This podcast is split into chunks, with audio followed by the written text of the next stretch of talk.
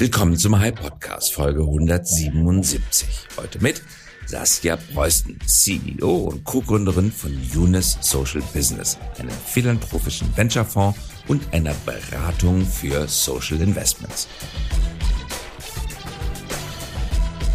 Unser Thema heute Environmental, Social and Governance. Die Einhaltung von ESG-Standards wird immer mehr zur Pflichtdisziplin von Unternehmen. Ohne sauberes ESG-Profil gibt es in Zukunft für viele Firmen kein Investitionskapital mehr. Saskia Preußen setzt mit ihrem Fonds und ihrer Beratung die Ideen des Nobelpreisträgers Mohamed Yunus in die wirtschaftliche Praxis um. Innovative Unternehmen in strukturschwachen Ländern bekommen Darlehen für Projekte, die Selbstständigkeit, Beschäftigung und Wachstum schaffen. Saskia Preußen investiert selbst und berät Unternehmen wie Danone und BASF. Was können Sie mit Fachwissen, Personal und Geld dazu beitragen, nachhaltige Entwicklung zu stärken? Eine Folge über soziales Unternehmertum. Wie funktioniert das? Worauf muss man achten? Und was können europäische Firmen tun, um sozialen Wert zu schaffen und damit gleichzeitig Geld zu verdienen?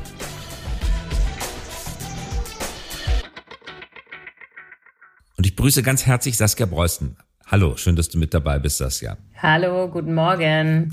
Wir sprechen heute über Social Business. Du bist seit 2011 CEO und Gründerin von Yunus Social Business. Yunus kennen viele, Nobelpreisgewinner. Wir sprechen gleich noch über ihn. Und 2011, genau zehn Jahre her, das heißt, euer zehnjähriger Geburtstag war ja wann genau in diesem Jahr?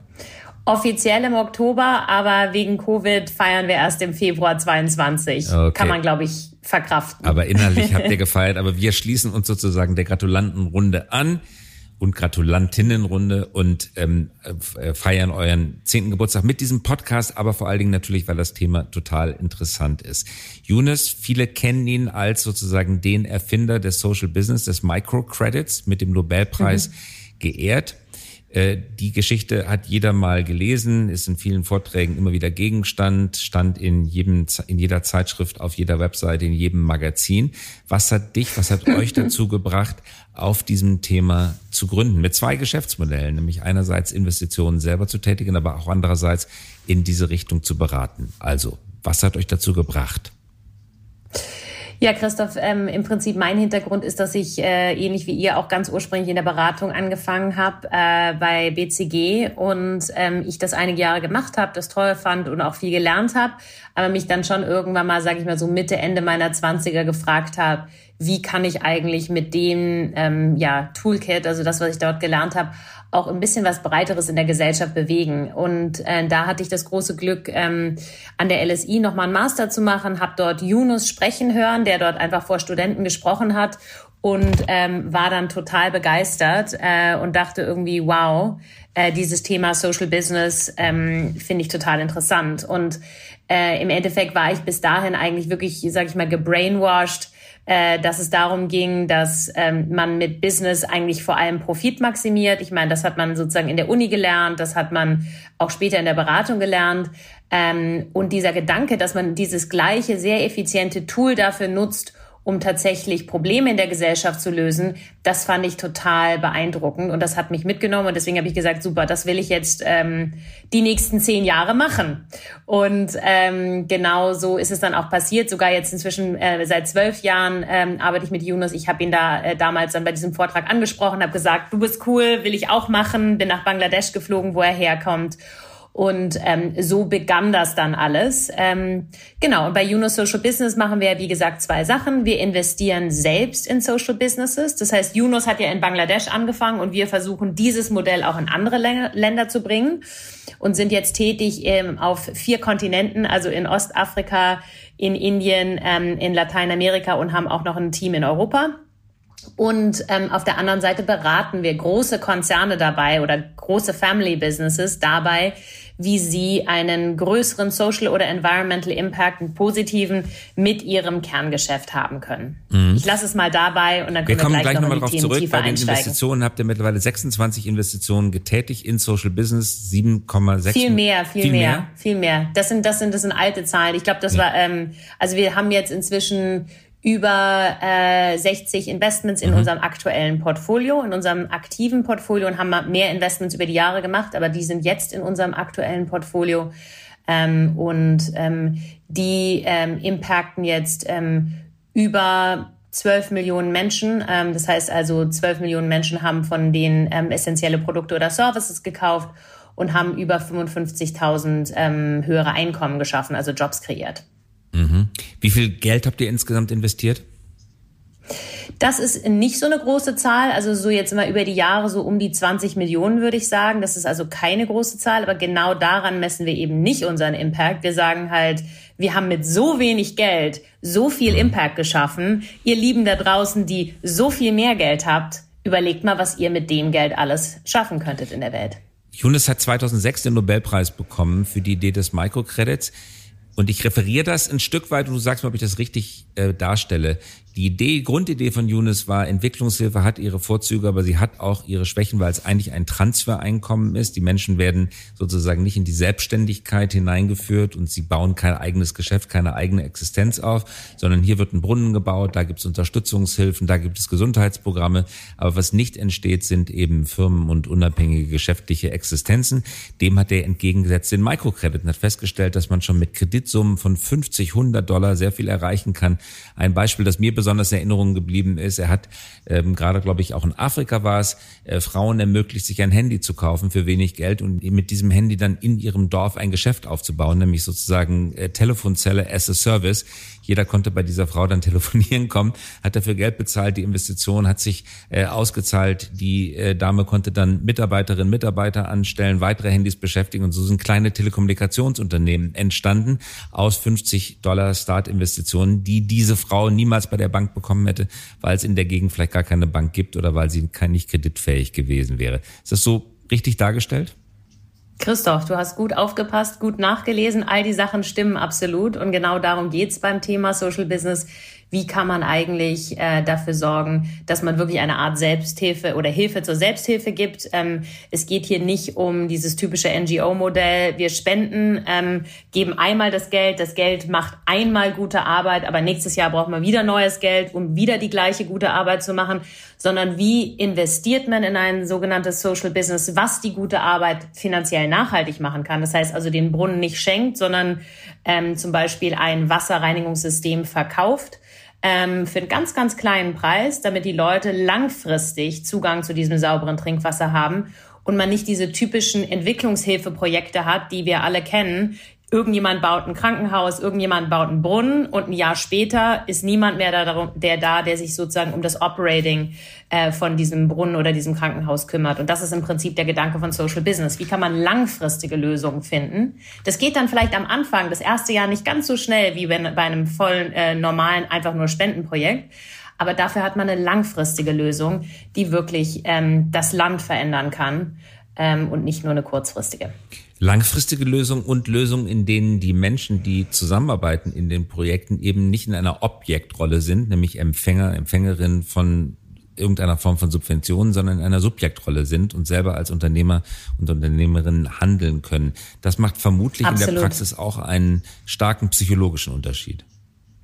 Absolut. Ich meine, das ist einfach immer eine, eine Kooperation auf Augenhöhe. Ähm, die Unternehmer, die wir finanzieren, ähm, sind, sehen wir auch als unsere Partner. Da sagen wir nicht so, wir sind die äh, tollen Investoren mit dem großen Geld, äh, sondern wir überlegen gemeinsam, wie können wir gemeinsam eine soziale Wirkung entfalten, wie können wir gemeinsam Impact kreieren und wir lassen den Unternehmer da auch nicht äh, mit allein. Wir ähm, oder der Unter die Unternehmerin. Wir geben denen ja, wie gesagt, Kredite von so zwischen 100.000 bis 500.000 Dollar. Das ist das, was wir bei Yunus Social Business machen. Also nicht die Kleinstkredite, womit Yunus ursprünglich angefangen hat, sondern große Kredite an etwas größere Unternehmen.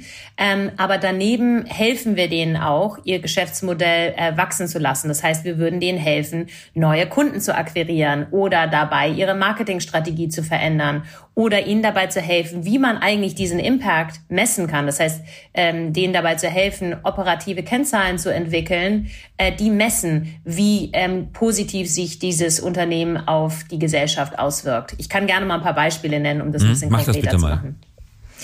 Ähm, also ein, ähm, ein ähm, sehr erfolgreiches Beispiel, ähm, äh, das ich gerne erwähne, ähm, heißt Tugende. Das ist eine Firma in Ostafrika, die gesagt hat, ich möchte mich dem Thema ähm, ja, Joblosigkeit von jungen Männern, aber auch jungen Frauen ähm, verpflichten, ähm, weil natürlich genau das Thema kein Job, kein Einkommen eins der größten Probleme across Sub-Saharan Africa und in vielen Entwicklungsländern ist. Ähm, aber die Lösung davon von Joblosigkeit ist nicht unbedingt ein Job, weil feste Anstellungen in großen Unternehmen, so wie wir das hier in Europa kennen, ist, sage ich mal, nicht die Norm, sondern ähm, im Prinzip, wie kre kreiert man für sich ein Einkommen in vielen Entwicklungsländern? Man kreiert ein Einkommen, indem man ein kleiner Unternehmer wird und so äh, sich eine Zukunft aufbaut. Und genau das ähm, macht auch Tugende. Tugende ähm, verliest sogenannte Boda Bodas. Das sind sogenannte, ähm, das sind ähm, Motorräder, ähm, die viele Leute nutzen, um von A nach B zu kommen, als Taxis, um Produkte zu befördern, um ähm, Ernten zu befördern, etc. etc. Und zwar nicht nur innerhalb der Stadt, sondern auch aufs Land hinaus.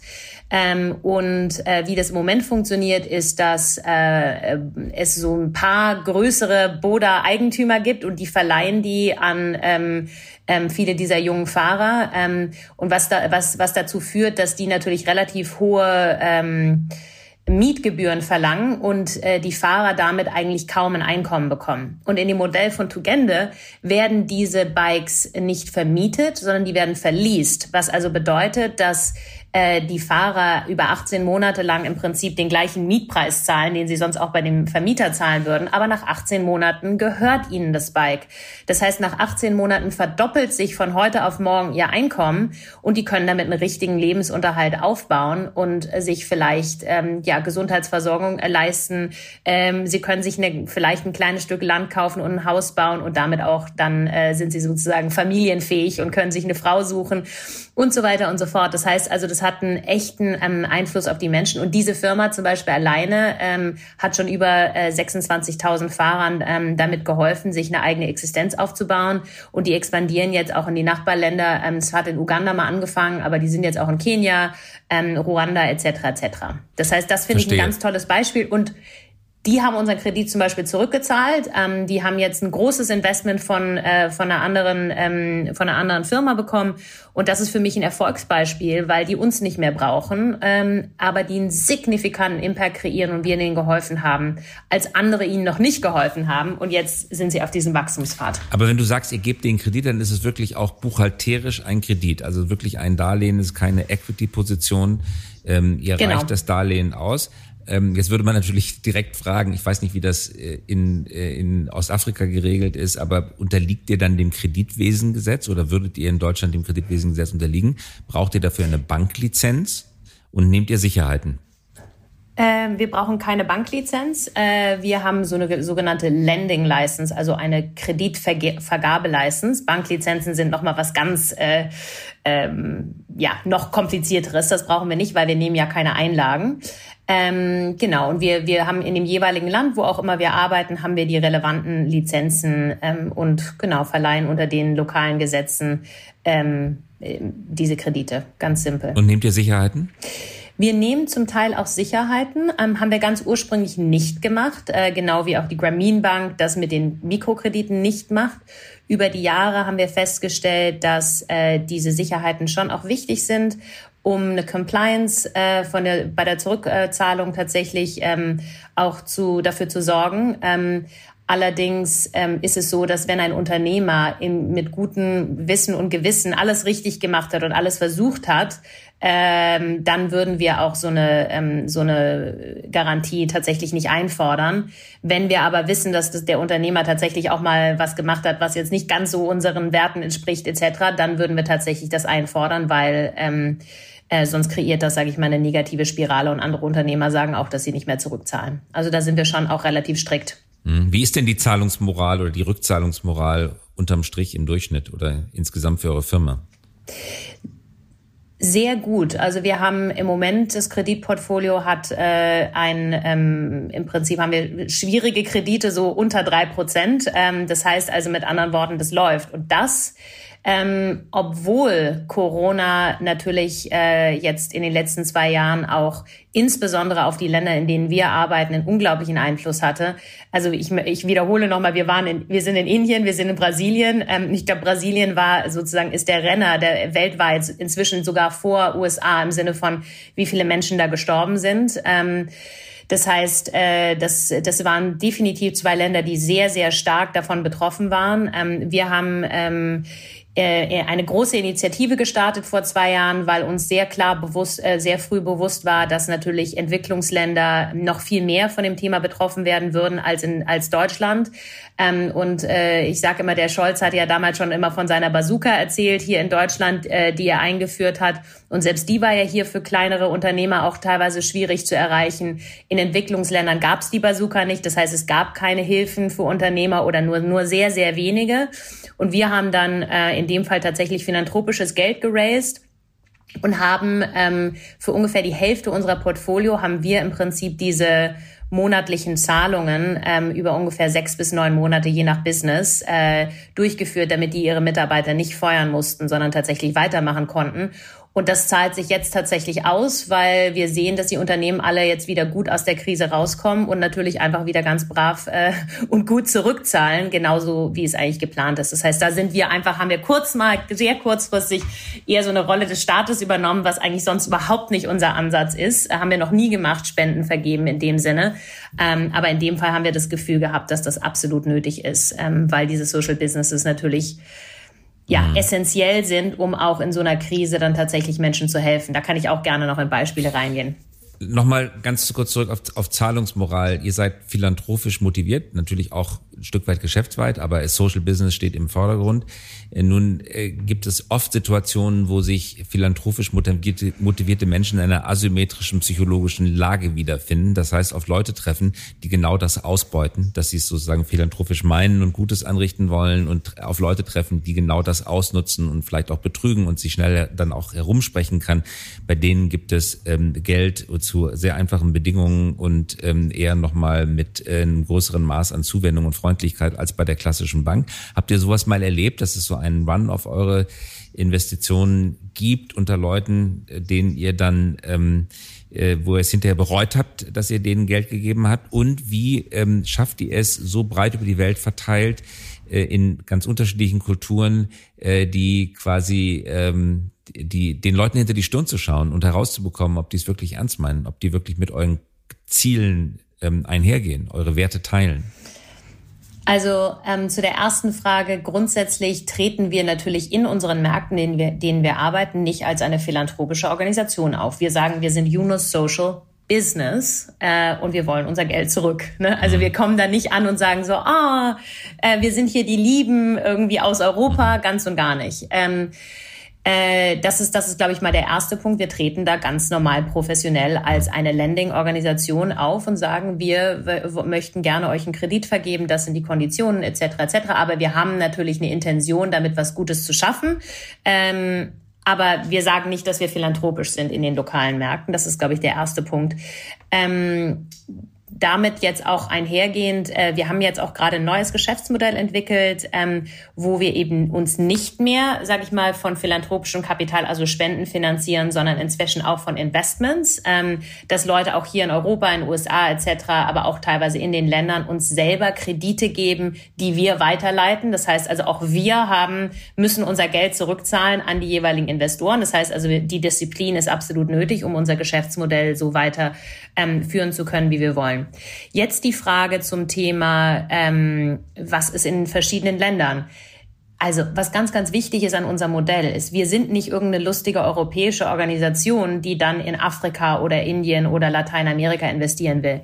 In all den Ländern, in denen wir arbeiten, haben wir ähm, lokale Co-Investoren, lokale Country-Partner und damit meine ich jetzt nicht lokale NGOs, die das implementieren von uns, sondern das sind sehr erfolgreiche lokale Business-Männer äh, und Frauen, die sagen, sie wollen gerne mit uns gemeinsam in diese Social Businesses investieren. Ähm, die haben ihr selber ein erfolgreiches Geschäftsmodell davor aufgebaut und sagen halt, oh wow, Social Business ist ja eine ganz tolle Lösung. Also zum Beispiel in Indien, ähm, da ist der Co-Investor mit uns, ist ein ganz toller ähm, Microfinance Finance-Unternehmer äh, ähm, davor gewesen. Oder in Ostafrika, äh, die haben eine große industrielle Gruppe dort und haben gesagt, okay, ähm, wir wollen auch unseren Teil tun und die haben dann auch investiert in unseren lokalen Fund. Und das sind Leute, die kennen sich natürlich in den Ländern sehr gut aus, genauso wie unsere lokalen Teams ja auch Investment Professionals aus den Ländern sitzen. Da sitzt jetzt nicht irgendwie eine weiße Blonde in Afrika und sagt, ich gebe jetzt einen Kredit aus, sondern mein ugandischer Country Director war halt vor zum Beispiel bei PwC äh, und unsere kenianische Country Directorin, die war vorher zum Beispiel bei Standard Chartered. Das sind also alles ganz normale professionelle Leute aus den Ländern und die vergeben die Kredite und die kennen natürlich die lokale Kultur. Genauso wie ich hier in Deutschland auch wissen würde, betuppt der mich oder, äh, oder will der mir was Gutes? Ja. Das heißt also, äh, das ist, glaube ich, ein ganz, ganz wichtiger Punkt. Lokale Mitarbeiter, lokale Co-Investoren, lokale Investment Committees ähm, und so äh, treffen wir gute Entscheidungen. Sehr nachvollziehbar. Kommen wir auf euer Beratungsgeschäft, euer Consulting-Geschäft. Ihr helft anderen Firmen dabei, selber stärker in dem Sektor, Sektor tätig zu werden. Was kann denn ein Siemens, Porsche, Volkswagen, BASF, E.ON tun, um das zu fördern, was euch wichtig ist? Genau, also im Prinzip, wir sagen eigentlich immer, jedes Unternehmen hat so eine, eine Anzahl von Kernkompetenzen und mit all diesen, mit irgendwas in den Kernkompetenzen kann man auf jeden Fall was tun. Wir sind auf jeden Fall überzeugt, dass jedes Unternehmen äh, die Möglichkeit hat, etwas Sinnvolles für die Welt ähm, und für die Gesellschaft zu tun. Das ganz ähm, langfristige Ziel ist natürlich, dass wir wollen, dass diese Firmen sich insgesamt verändern und sage ich mal insgesamt selber Social Businesses werden. Also Firmen, die intentional äh, positiven sozialen oder äh, ökologischen Impact kreieren wollen. Das ist das unser langfristiges Ziel, wo wir eigentlich wollen, dass die Firmen sich langfristig hin transformieren. Wir sind aber natürlich auch nicht naiv und wir wissen, dass es natürlich einzelne Schritte sind, die man daraufhin, äh, die man da gehen muss. Und was wir im Prinzip den Firmen immer sagen, ist, eigentlich hast du sage ich mal ganz simpel, zwei Wege, wie du anfangen kannst, ähm, zu, äh, zusammenzuarbeiten mit uns. Entweder A, äh, du gründest gemeinsam mit uns oder auch selbst einfach ein Social Business, was basiert auf deinen Kernkompetenzen.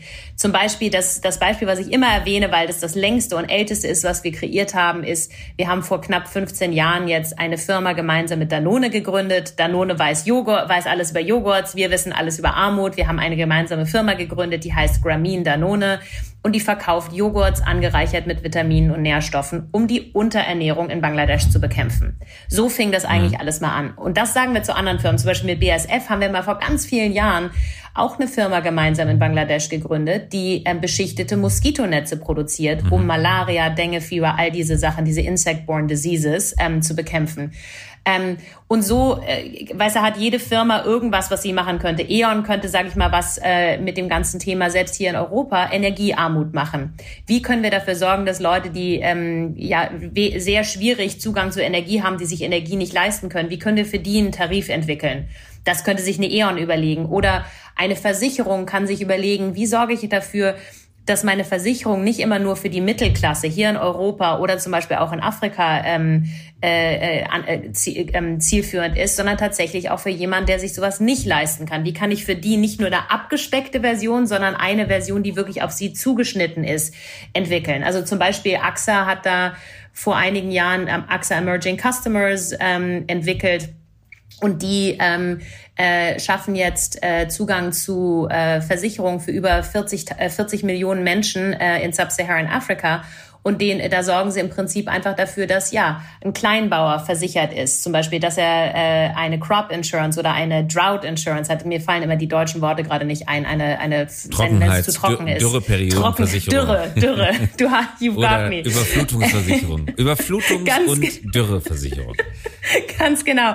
Oder eine, genau, eine, eine Single Mom, dass sie im Prinzip. Alleinerziehende äh, Mutter. Ja, genau. So, Entschuldigung, ich bin Kanadierin und mein Mann ist Holländer und ich spreche den ganzen Tag auch im Büro Englisch. Es ist nicht eine blöde Überheblichkeit. Ich kann nur manchmal nicht anders. Also das sind jetzt so konkrete Beispiele. Was könnten denn große Firmen tun? Ähm, das heißt, wir sagen auf der einen Seite, ihr könnt selber ein Social Business gründen mit eurem Kerngeschäft und da fällt mir eigentlich bei jeder Firma was ein. Ähm, oder wir können sagen, wenn das vielleicht noch nicht das ist, was Sie tun wollen, ähm, können Sie zum Beispiel anfangen, Ihr, Ihr Procurement Spend, also Ihren Einkauf sozialer und ökologischer zu gestalten. Das heißt, Sie können sagen, weißt du was, ich kaufe jetzt nur noch meine keine Ahnung, Eventmaterialien äh, von einem Social Business ein. Oder ich kaufe meine meinen Putzservice. Das macht zum Beispiel eine große, ähm, eine große ähm, Softwarefirma in, in UK, die kauft ihren Put-Service von einem Social Business in, den, in, in der UK ein, die ähm, gerade frisch neu angekommenen Immigranten äh, die Möglichkeit gibt, Anteilseigner an dieser Putzfirma zu werden und damit immer wenn Dividenden ausgeschüttet werden in dieser Putzfirma, ähm, dann kriegen die Mitarbeiter das. Das heißt, die sind hochmotivierte Mitarbeiter, weil denen im Prinzip auch ein Teil am Unternehmen gehört. Also das ist zum Beispiel, das heißt mit anderen Worten, nochmal zusammengefasst, weil ich rede ja sehr viel hier gerade. Wir sagen, entweder du gründest ein Social Business und baust damit ein kleines Beispiel auf, wie dein Unternehmen eigentlich vielleicht mal in der Zukunft aussehen kann. Das heißt, das ist deine Möglichkeit, wirklich eine signifikante Innovation zu gestalten, weil du plötzlich von der Perspektive der Gesellschaft auf dein Geschäftsmodell schaust. A.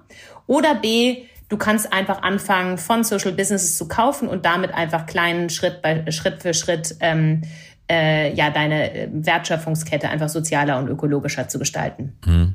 Das ist nachvollziehbar. Also ich verstehe und nehme mit, es geht nicht nur ums Geld, es geht nicht nur darum, dass Geld zum Beispiel in Fonds eingelegt wird, die in diese Richtung investieren, sondern es geht auch darum, die Expertise, das Know-how, die Fähigkeiten der Mitarbeiterinnen und Mitarbeiter so einzubringen, dass ein positiver Nutzen entsteht. Und vielleicht sind diese Fähigkeiten sogar noch wichtiger als Geld, weil Geld gibt es an anderer Stelle auch, aber diese Expertise, du sagtest das Beispiel Danone, die gibt es halt nur in einem Joghurtunternehmen. Ist richtig, ja? Ganz genau. Ja. In der Tat würde ich aber auch ergänzen, weil du gerade das erwähnst, es gibt inzwischen auch viele Corporate Impact Funds oder Corporate Social Funds oder wie auch immer man das nennen will, wo Corporates sagen, wir wollen gerne, Danone hat das zum Beispiel auch gemacht, wir wollen in dem Bereich, in dem wir uns auskennen, auch in Startups investieren und zwar nicht nur mit diesem Ziel irgendwie, das sind dann die neuen, äh, keine Ahnung, Scale-Ups, ähm, sondern tatsächlich mit dem Ziel, ähm, hier auch Social Innovation zu entdecken. Ähm, Danone hat das, Schneider Electric hat das zum Beispiel im ganzen Bereich Energie ähm, etc. etc. Viele andere Firmen arbeiten daran. Also das ist tatsächlich auch ein Trend und da helfen wir denen zum Teil auch. Also das ist sicher auch was, was wir mit abdecken können. Mhm. ESG wird wichtiger für viele Unternehmen und es gibt ja viele mittlerweile auch in DAX 30, DAX 40 Kreisen, die sagen, ohne ESG Glaubwürdigkeit kann man ein Unternehmen in fünf bis zehn Jahren überhaupt gar nicht mehr am Markt positionieren. Viele Fonds, beispielsweise DWS, äh, sagen, wer nicht ESG-kompatibel ist, der äh, ist in Zukunft kein Investitionsgegenstand mehr. Sprich, wir werfen euch aus unseren Fonds raus, wenn ihr diese ESG-Kompatibilität nachweisen, nicht nachweisen könnt. Und der mittlere Buchstabe ist eben das S, das Soziale. Hm, mhm. Hältst du es auch, bisschen Suggestivfrage, aber es interessiert mich wirklich, wie du, wie du das siehst. Hältst du es auch für absolut zwingend notwendig, dass Unternehmen sich in diese Richtung entwickeln, um überhaupt in den kommenden Jahren, Jahrzehnten noch kapitalmarkttauglich zu sein. Also mit anderen Worten, ist es Kerngeschäft oder ist es eine Dekoration und ähm, vielleicht auch äh, tatsächlich ernst und gut gemeinte Nebenwirkung dessen, was man so alltäglich macht? Ähm, nee, also Christoph, absolut, da stimme ich dir voll zu. Es ist ein absoluter Must. Es ist die sogenannte License to Operate. Also im Prinzip, es, es ist ohne einen ordentlichen ESG Track Record, Environmental, Social und Governance Track Record, äh, sind ähm, Unternehmen in der Zukunft einfach nicht mehr marktfähig und werden nicht mehr überleben. Da bin ich absolut äh, davon überzeugt. Ähm, ich sehe jetzt, ich bin ja seit zwölf Jahren in diesem Sektor, ich sehe einen unglaublichen Trend dahin, dass da wirklich kein Weg mehr daran vorbeigeht. Äh, vor zehn, zwölf Jahren hat das, was ich immer irgendwie erzählen wollte, hat wirklich überhaupt kein Schwein interessiert, sage ich jetzt mal ganz äh, flapsig. Und heutzutage merke ich einfach, wie wir nachgefragt werden, weil Corporates einfach verstehen, dass sie sich signifikant verändern müssen. Und da gibt's eben die verschiedenen Trends. Es gibt die Consumer-Trends. Die Millennials wollen irgendwie nicht mehr irgendeinen Kram kaufen, der dann irgendwie in Bangladesch produziert ist, aber dort nicht mit, mit, ähm, mit guten Arbeitsbedingungen. Äh, die ähm, Mitarbeiter wollen nicht mehr für diese großen Konzerne arbeiten. Ähm, aber auch die Investoren, die BlackRocks äh, dieser Welt ähm, sagen, dass sie nur noch in Firmen investieren investieren wollen, die einen guten ESG-Footprint haben und sonst werden sie langsam aber sicher die, die investieren. Das heißt also, da gibt es so signifikante Trends, die darauf, äh, die darauf hinweisen, dass es auf gar keinen Weg zurückgeht, sondern dass es nur noch mehr in diese Richtung geht. Insofern davon bin ich total überzeugt. Ähm, auch was du gerade sagst, ähm, ich sehe da, ich habe da große Sorgen. Ich sehe, dass in den Unternehmen es langsam aber sicher Veränderungen gibt. Ähm, aber im Moment sehe ich trotzdem immer noch CEOs, die Commitments machen, die sagen, oh, wir werden irgendwie Net Zero bis 2050 werden oder ähm, also wir werden keine CO2, äh, werden äh, klimaneutral sein bis 2050 oder die sagen, ähm, ich habe für eins der UN äh, Sustainable Development Goals habe ich ein spezifisches Ziel bis zum Jahr XYZ. Aber wenn ich dann in den Unternehmen nachfrage und mit den Leuten spreche, haben die häufig überhaupt noch gar keine konkreten Pläne, wie die das tatsächlich umsetzen. Mhm. Ähm, das heißt, da sehe ich ein riesiges, äh, einen riesigen Gap noch zwischen den Commitments, äh, dem, was gesagt wird, und dem, was tatsächlich dann umgesetzt wird. Und da sagen wir halt immer, ähm, das ganze Thema, ähm, ja, einfach mal irgendwo konkret anfangen. Baut halt mal ein neues Geschäftsmodell auf, was tatsächlich einen sozialen oder ökologischen Impact hat ähm, nehmt eure Mitarbeiter, die wissen ja schon, was die Probleme sind und die kennen euch, euer Geschäft, die können Entrepreneure sein, Social Entrepreneure und die können solche Geschäftsmodelle aufbauen und so könnt ihr euch, sage ich mal, in die Zukunft rein entwickeln.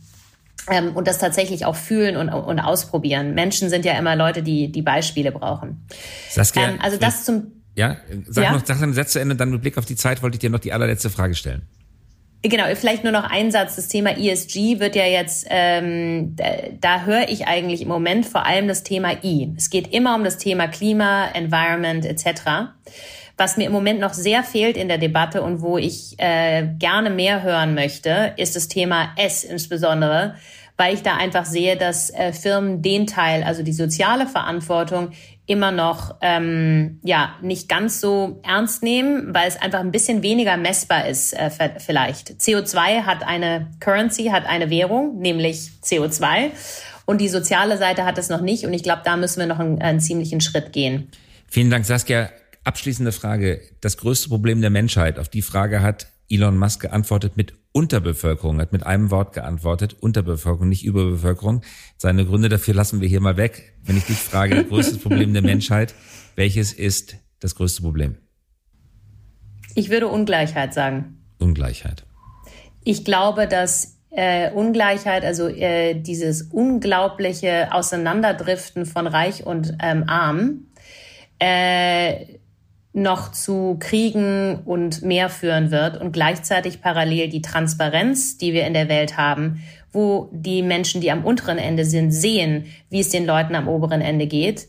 Und das ist, äh, hat eine unglaubliche exklusive, ähm, explosive Power. Ähm, und äh, da müssen wir daran, daran arbeiten, dass wir unser unser, unseren Kapitalismus verändern, dass es eben nicht mehr so funktioniert. Ich glaube, da können wir dir uneingeschränkt recht geben. Viel Erfolg bei eurer Arbeit und danke fürs Dabeisein. Saskia Breusken. Vielen Dank, Christoph.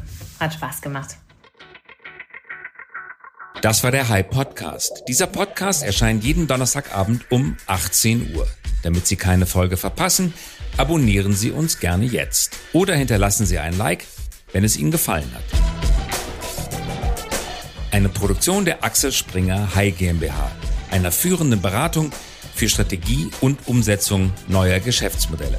We support leaders in turning their organizations into 21st century winners.